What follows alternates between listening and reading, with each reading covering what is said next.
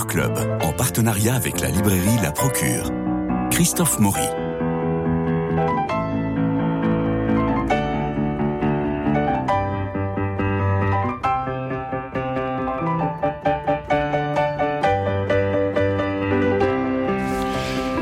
Quatre mois, de mars à juillet, se racontent en 260 pages. C'est finalement toute une vie qui se déroule devant nous. La narratrice a un géniteur algérien que sa mère quitte pour un juif. La mère aura dix enfants, six du juif et quatre de l'algérien. On est dans les Trente Glorieuses. Quand la société française s'enrichit et que dans les HLM, il faut se débrouiller avec ce qu'on a et d'abord avec les embrouilles. Les HLM, c'est comme le microbiote intestinal. À force de vivre ensemble, on finit par se ressembler. Écrivez-vous Françoise Collet. Bonjour. Bonjour. C'est votre premier roman, Vivante, publié chez Millet Barreau. Euh, à entendre mon introduction ou à lire la quatrième de couverture de votre roman, on a le sentiment que c'est le conflit Moyen-Orient qui s'invite dans une histoire sociale où la misère est décrite comme un reportage. Vivant de votre roman est d'abord l'histoire de deux femmes, la mère et la fille, la narratrice, qui rebondissent malgré les coups, les menaces et les relations mal construites. Ça commence par une femme qui se lève, organise le petit déjeuner, une femme, un homme, leur fille, de 9 ans, Sacha, et les mots enfin trouvés, assumés de la rupture. Je connaissais mon texte sur le bout des doigts, dit-elle. Roman de rupture quand la femme cabossée s'enfuit pour sauver sa peau. Vivante, c'est le roman non de la résilience, mais de la force féminine qui s'en sort, même s'il faudra tuer le père. Deux femmes avec moi, Cécilia Duterre et Myrna Elou qui vont vous donner leur compte-rendu de lecture et leur chronique. Et puis, on va essayer de vous laisser parler parce qu'on est tellement enthousiaste. Cécilia, c'est à vous. À travers ce, récit autobiographique euh, sans concession, deux histoires se mêlent en chapitres alternés, celle du second divorce que l'auteur est en train de traverser et celle de son enfance et de son adolescente douloureuse qui, à cette période charnière de sa vie, remonte brusquement à la surface. Née dans les années 60, au sein d'une famille de dix enfants, vous l'avez dit Christophe, sa mère en a eu six avec un juif autrichien et quatre avec un algérien, la narratrice porte le nom du premier mari juif, mais c'est qu'elle est en réalité la fille de l'amant de sa mère de l'époque, l'Algérien, qui deviendra le second époux de cette dernière.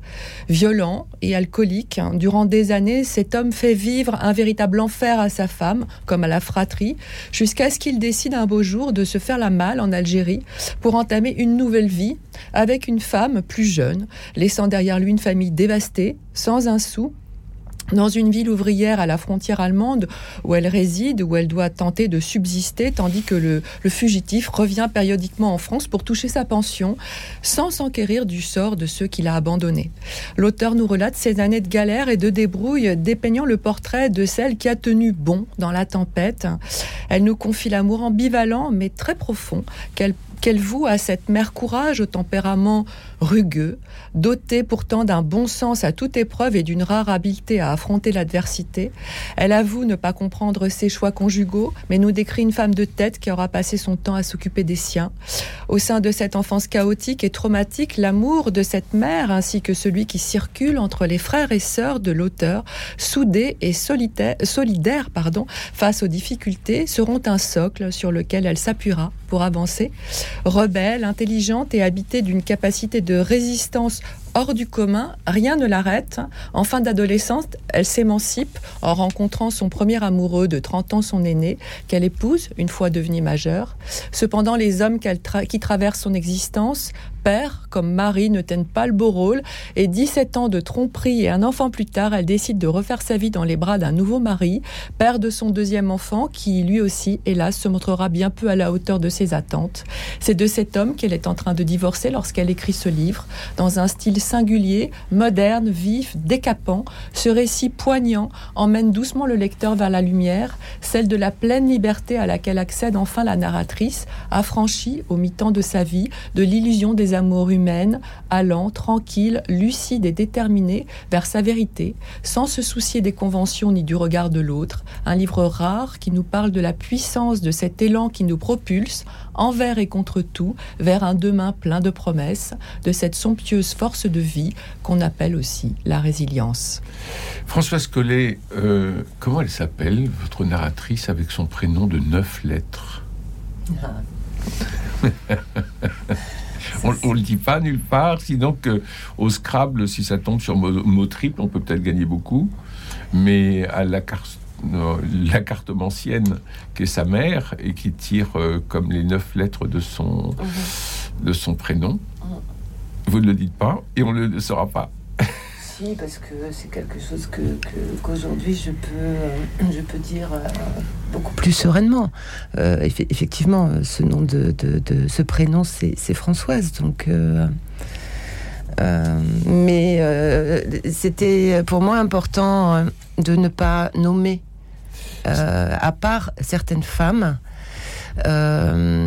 certains portraits qui, qui, qui, viennent rythmer le roman et, un, homme qui, tient un rôle euh, euh, important dans ce livre, qui n'est pas le père d'ailleurs. Euh, personne n'est nommé. Cécilia parle, vient de parler d'autobiographie. les premiers romans autobiographiques sont souvent ratés. Celui-là est totalement réussi. Est-il réellement autobiographique? Il y a beaucoup, il y a beaucoup de, de, vérité. Il y a énormément de vérité, la mienne en tout cas. Hein, soyons clairs avec ça. Euh, mais c'est un roman autobiographique euh, qui est écrit euh, bien des années plus tard. Bien sûr, donc avec toute la maturité. Avec euh, un regard, avec euh, un désir euh, de, de, de, transmettre une histoire que j'ai envie de conter. Bien naturellement. Alors Myrna Elou, comment vous avez vu ce, comment vous avez lu ce roman euh, Vivante de Françoise Collet aux éditions Millet Barreau? Moi j'ai beaucoup, j'ai beaucoup apprécié le roman euh, également. J'étais très remuée par cette histoire, Françoise. Et effectivement, la narratrice raconte bien plus tard son enfance et son adolescence. Et moi, je voulais vous demander, depuis quand portez-vous ce livre en vous? Comment êtes-vous arrivé à l'écriture? Euh, L'écriture, c'est quelque chose à laquelle je pense depuis longtemps. Et je ne suis pas la seule à y avoir pensé, puisque euh, euh, souvent ma mère, euh, qui avait le don de, de, de, de, catégoriser un peu ses enfants, parce que c'était plus pratique quand même, hein, quand on en a dix, il faut ranger un peu. Et, et elle avait décidé que moi, j'étais celle, de, toute façon, j'étais celle qui avait eu son bac déjà, donc... et j'étais celle qui était l'intelligente, entre guillemets. Euh, on, plaisante souvent de, ça avec ma, petite sœur encore aujourd'hui, puisque ma petite sœur avait l'intelligence du cœur. Mhm. Et euh, donc, euh, donc vous, vous étiez la cérébrale de la bande en fait. Il paraît. donc elle avait décidé ça comme ça, et souvent, comme elle, racontait beaucoup, elle m'avait dit, elle me disait, un jour on écrira un livre. Ah oui, donc à quatre hmm. mains. Voilà. Un jour, on écrira un livre et je, lui avais même, puisque j'étais, je vivais à l'étranger et que j'étais pas tout le temps là, euh, plus grande, euh, je, lui avais acheté un, dictaphone en lui disant Maman, raconte, raconte, et, et, euh, et, comme ça, un jour, on pourra écrire ce livre. Bon, elle l'a jamais fait. Je suis descendu, redescendu chez nous, mon père était parti, j'étais soulagé, maman préparait le repas. Des frites et des côtelettes de porc pané passées dans l'œuf et ensuite dans la chapelure pour que la viande reste moelleuse. Comment pouvait-elle faire? Cette femme était une machine. Je ne sais pas combien de kilos de patates elle a épluché dans sa vie, en considérant qu'il lui arrivait de temps en temps d'alterner avec des pâtes ou du riz, et en prenant en moyenne de deux, une moyenne de 2 kilos par jour pour deux repas sur trois, on arrive à 973 kilos par an. Si on multiplie par le nombre d'années passées dans cette cuisine, soit 23 ans, on peut déduire sans se tromper beaucoup que cette femme a épluché 22 379 kilos de pommes de terre, 22 tonnes. Mmh c'est merveilleusement raconté, pour expliquer cette femme qui est dans la cuisine pour nourrir ses dix gamins. Oui, ce qu'il faut, ce qu'il faut dire aussi, c'est qu'il y a beaucoup d'humour dans votre livre. Ah, oui. de l'humour et de l'humour noir, parce que c'est aussi très caustique, ça fait passer beaucoup de choses, l'humour noir. Et j'ai trouvé que votre livre était très, pour un premier roman, hyper bien construit, très abouti. Vous, les chapitres alternés, l'idée des chapitres alternés entre aujourd'hui et hier, c'est une idée très efficace et, euh, et vraiment le, votre style est très euh, très direct, euh, très moderne en fait. Et euh, vraiment, vous, vous deviez le porter depuis depuis bien longtemps ce livre parce qu'on sent que quelque part ça jaillit en fait. votre écriture jaillit. Oui, c'est ça. En fait, c'est ça a été comme un, comme un jaillissement. Et c'est ce que je disais tout à l'heure quand je parlais de, de, longue, de longue digestion. Euh, c'est comme un, de l'eau qui passe par différentes euh, euh, nappes mmh, et, mmh. qui, et qui, à un moment, on arrive à, à c'était tellement filtré que voilà, il y a, voilà le filtre.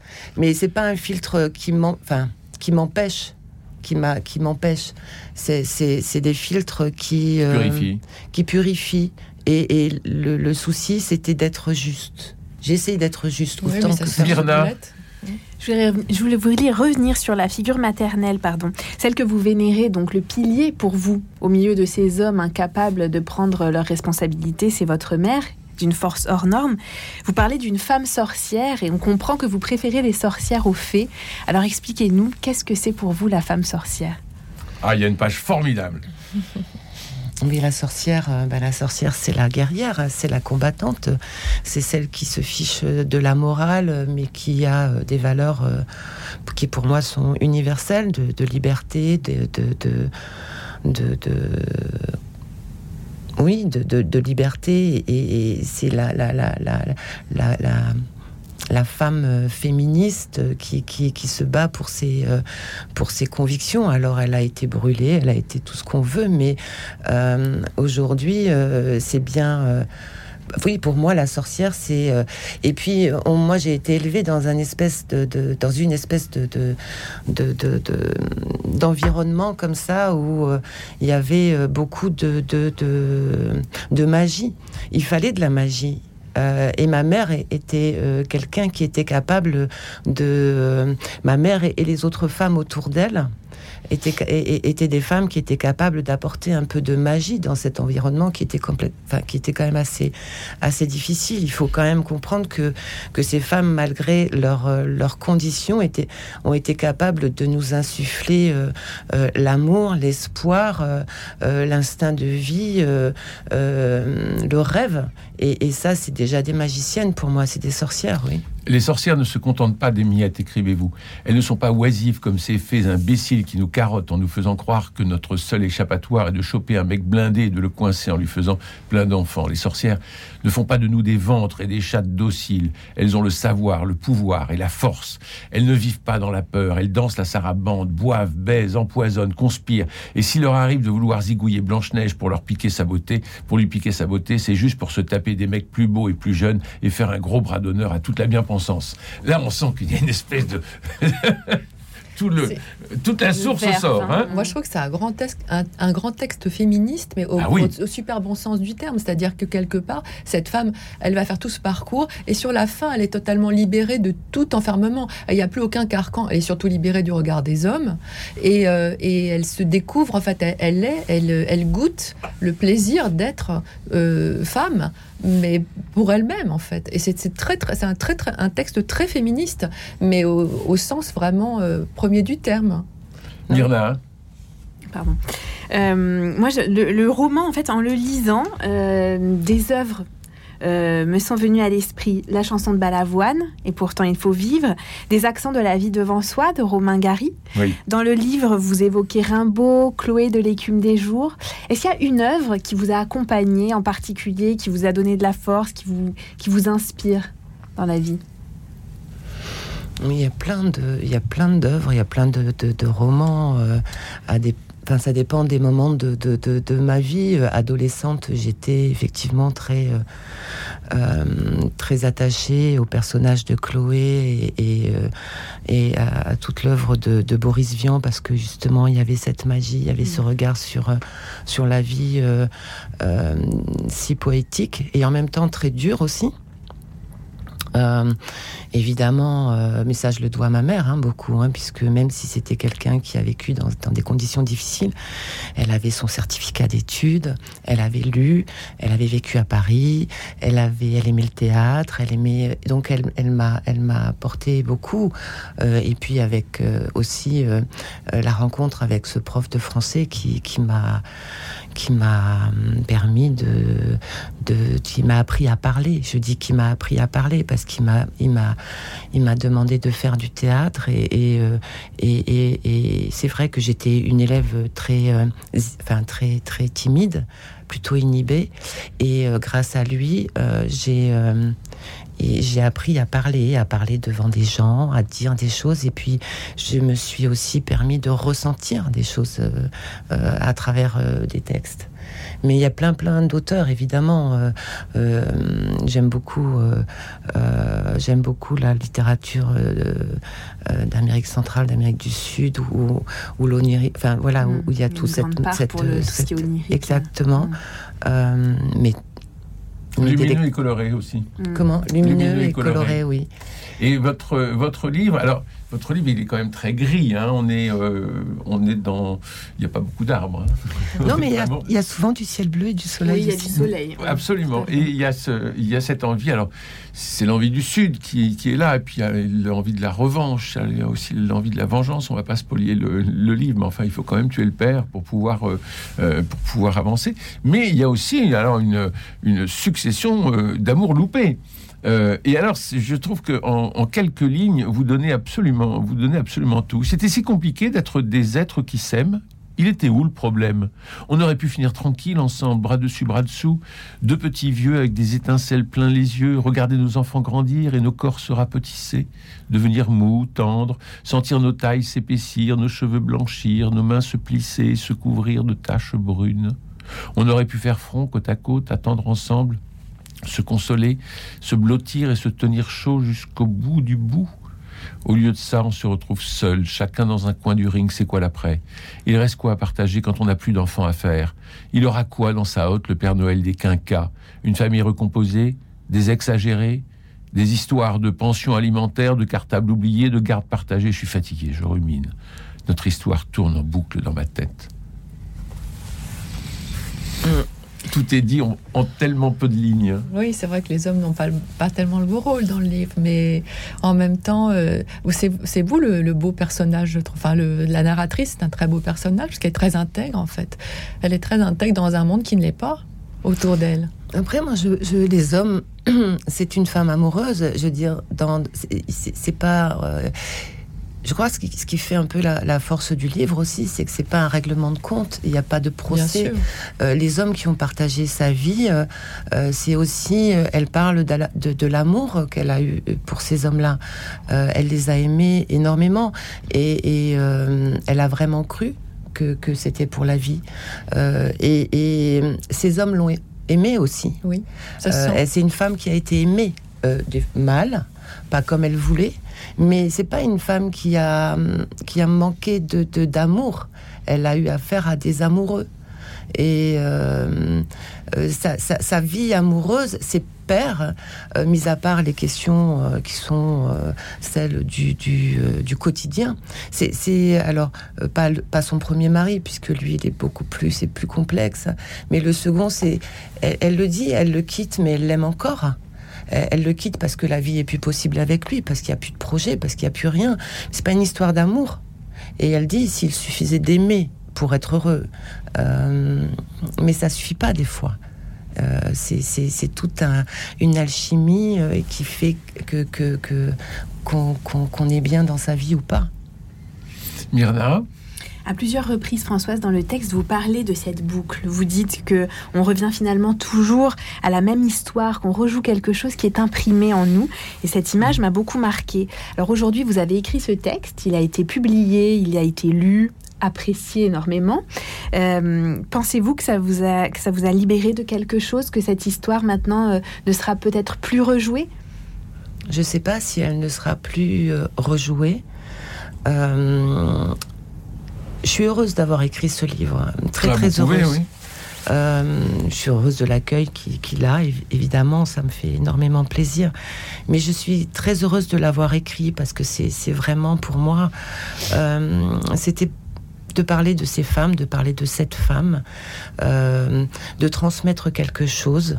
Euh, à, à mes enfants, à, à mes neveux et nièces, euh, aux femmes de la famille.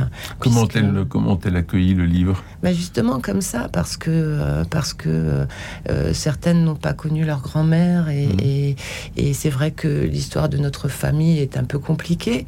Et c'est, je pense que j'ai voulu le raconter comme un conte, euh, un conte moderne en fait. C'est ça. Et, et, euh, et, et elles sont heureuses.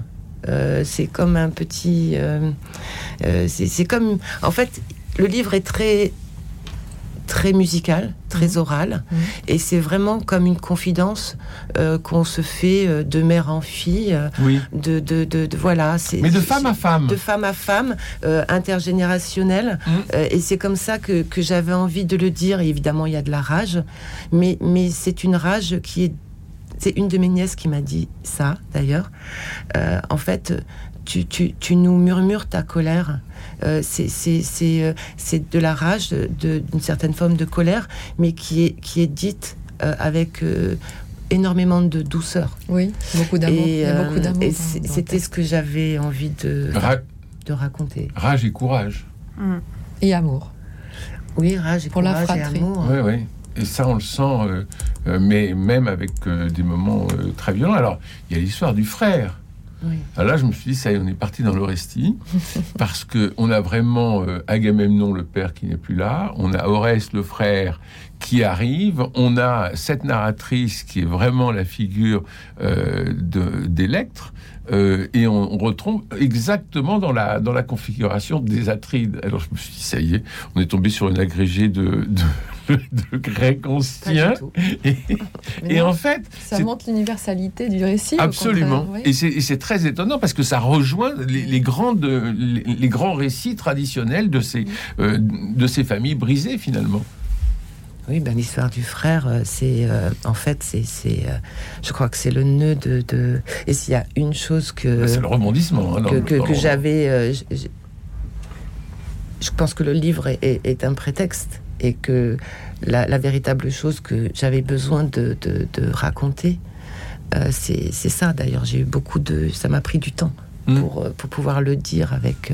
et Bah, tout est douloureux là. Là, là, là, c'est c'est- c'est- c'est l'histoire, euh, c'est c'est le, c'est le, comment dire, je sais pas, c'est le trauma d'une fille, c'est- c'est le, le raté, euh, le, le- le- le raté total.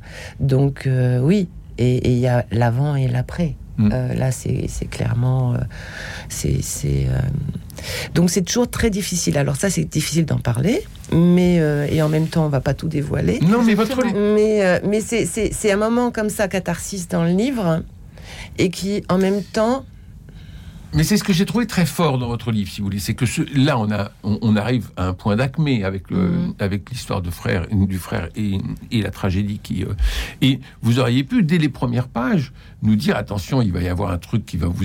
Et puis ça va faire paf. Non, là, on est vraiment dans l'histoire de cette femme, dans l'histoire de sa mère.